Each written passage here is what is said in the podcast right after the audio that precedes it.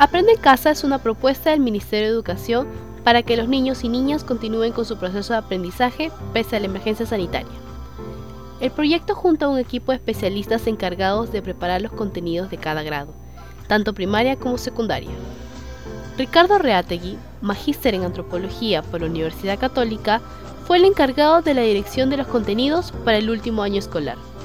La noticia fue planteada y realizada al principio por un equipo pequeño, pero con el desarrollo del proyecto este equipo se fue agrandando. Éramos un equipo de cuatro durante la primera semana, pero después ese equipo se convirtió en como 30, incluyendo a el área pedagógica, el área audiovisual, realización, el área de postproducción, habían alrededor de 30 personas involucradas en ese programa. El último año escolar, quinto año, es un año importante en el desarrollo de un adolescente, el cual uno espera con ansias no por los cursos, sino por las experiencias previas a salir del colegio y enfrentarse a la vida hay una serie de eventos ritualizados, ¿no? como la fiesta de promo, el viaje de promo, son rituales de pasaje en una etapa, eh, como se dice desde la antropología, una etapa liminal, ¿no? Es una etapa liminal porque genera un espacio entre un hombre viejo o, o un niño viejo y un hombre nuevo, digamos, no hay una transición ahí. Estos rituales son cruciales para el desarrollo de una persona.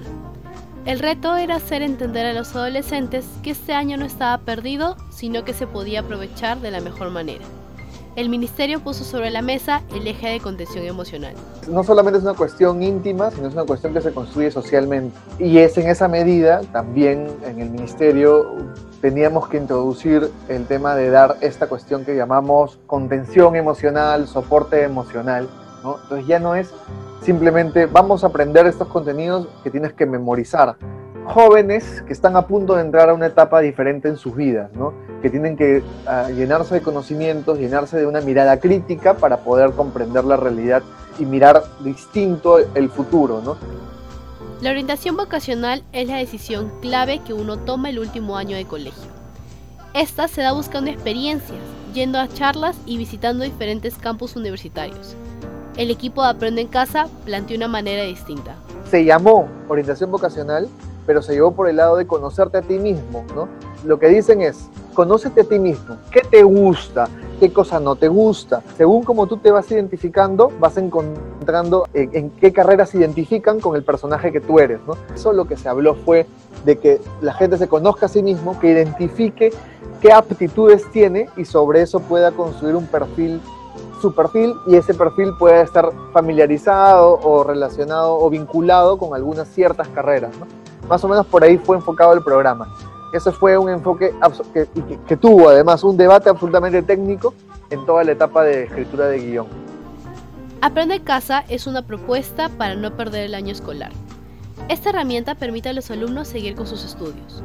Los colegios encontraron en esta propuesta una herramienta de apoyo adicional para el desarrollo de sus clases. Aprendo en casa era una herramienta más, una herramienta importante, una herramienta que salía en la televisión de señal abierta privada. Fue utilizado por profesores inteligentes que utilizaban el programa para que los chicos lo vieran y sobre eso hacían ellos sus propias clases. Estábamos convencidos completamente de que en el proceso educativo hay una relación que es fundamental, la del docente con su alumno. Teníamos que ayudar a que el, a que el profesor, a que el docente tenga herramientas que le permitan a él hacer que esa distancia que tenía que mantenerse sea menor.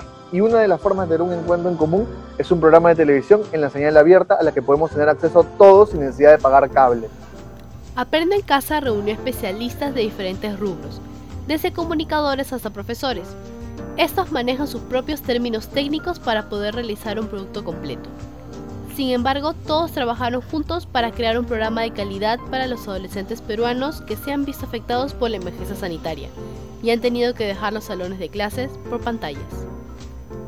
Lo más importante, ¿no? yo, yo rescato mucho estos aprendizajes en los que se pueden entender los comunicadores y los docentes para buscar un objetivo común que es darle clases a estos chicos, ¿no? O sea, llegar a las clases. Eso me parecía como lo fundamental.